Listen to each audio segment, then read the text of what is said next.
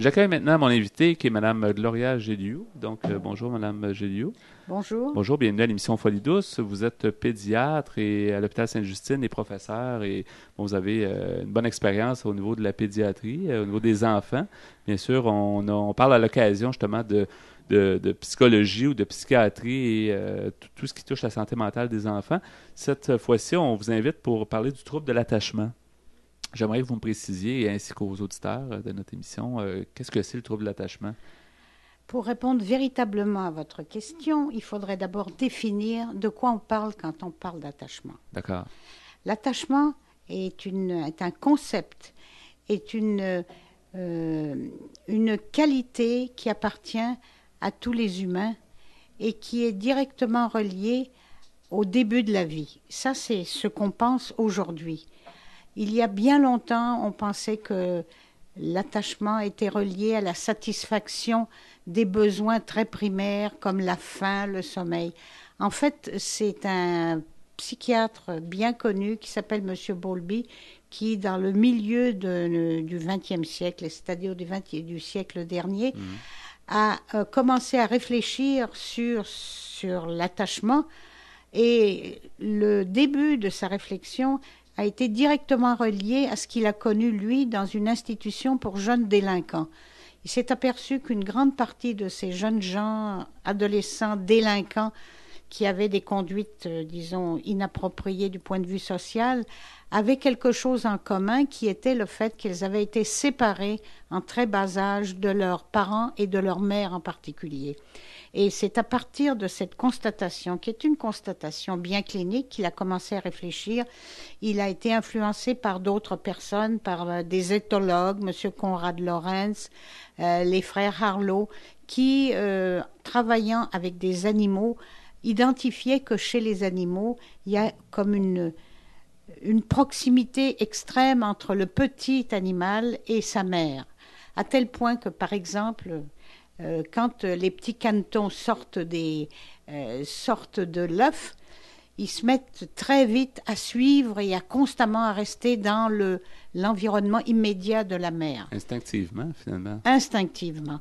Alors, euh, certaines personnes, dont Bolby, considèrent que l'attachement est aussi quelque chose de très biologique et que dans une perspective de l'évolution des espèces, le fait de garder le petit à proximité de la mère le protège contre les prédateurs et de ce fait contribue, je dis bien contribue, à la conservation des gènes, c'est-à-dire de l'hérédité. Si les petits survivent, on passe à la génération suivante. Mhm. S'ils ne survivent pas, ben, il n'y a plus personne. Ça, c'est le début, le début de la, euh, de la réflexion autour de l'attachement. Alors, on peut dire que Suite aux travaux de M. Bolby, il a écrit beaucoup de livres très savants qui, justement, définissaient un petit peu sa théorie pour arriver à dire que l'attachement représente des liens très sélectifs et durables entre le petit de l'homme et, on va dire, d'abord ses parents, liens sélectifs et durables qui, au tout début de la vie, sont constitués par la recherche de la proximité très très étroite avec le parent. Et cette proximité, ce système qu'on appelle le système d'attachement est activé quand il y a une menace quelconque, quand le bébé, on parle du bébé maintenant, mhm.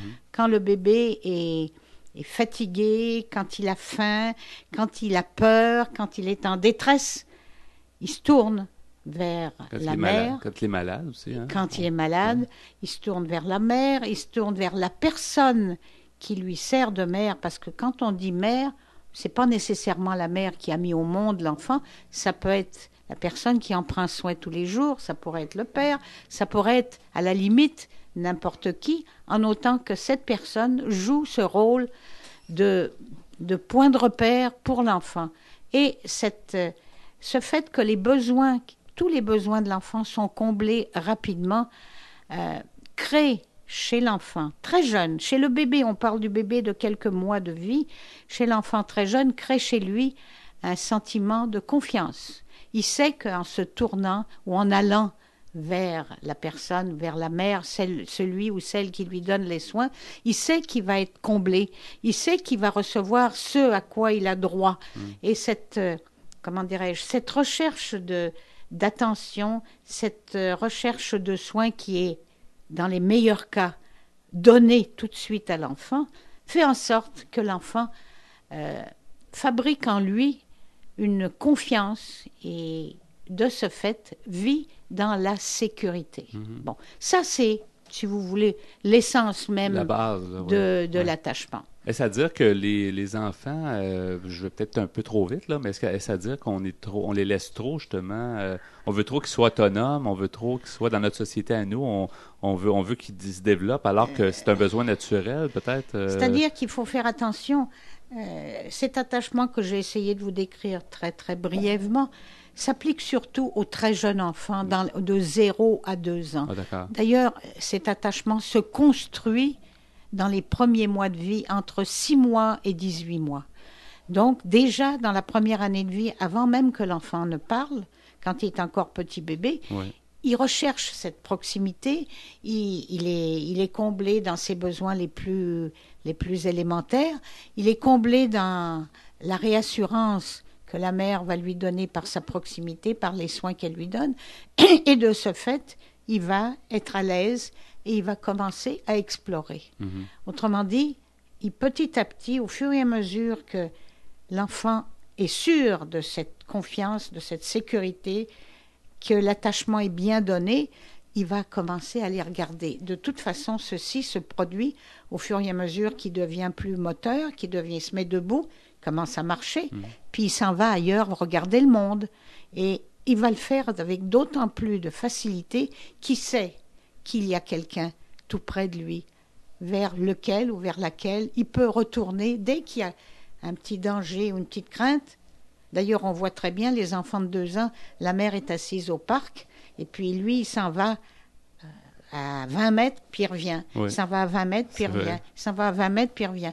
Cette espèce de, euh, comment dirais-je, de C'est presque une corde invisible qu'il tient, Qu'il tient parce qu'il sait que c'est là la, la, base de sécurité. Hmm. Et cette base de sécurité est en même temps la base même de l'attachement. À quoi sert l'attachement plus tard? Il change, il change pas de, de nature, il change de la manière dont il s'exprime.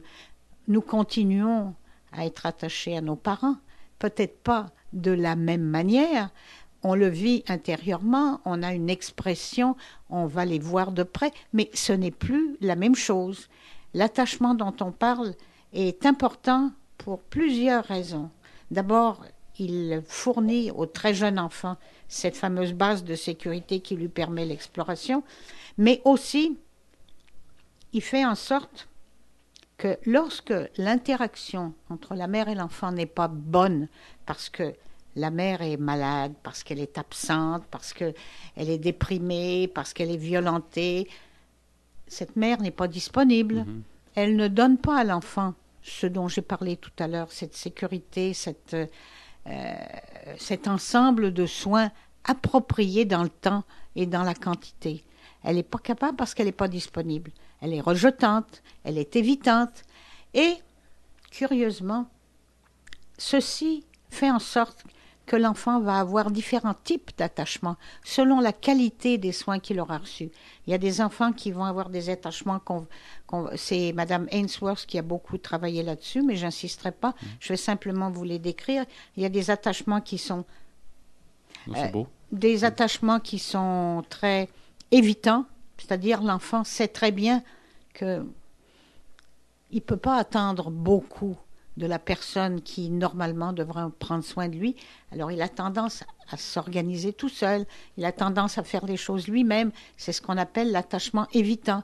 Vous avez au contraire des, euh, des mères qui sont intermittentes dans leur manière d'être et qui ne donnent pas toujours les soins qu'il faut. Alors celui-là, il est comme avide de contact, il s'accroche, il est jamais content, il est toujours, il est toujours en train d'accrocher la mère. Ce sont des attachements qui sont considérés comme résistants, ambivalents. Mhm. Mais pourquoi est-ce que c'est important tout ça? Parce que l'attachement, c'est le fondement de la personnalité de l'adulte.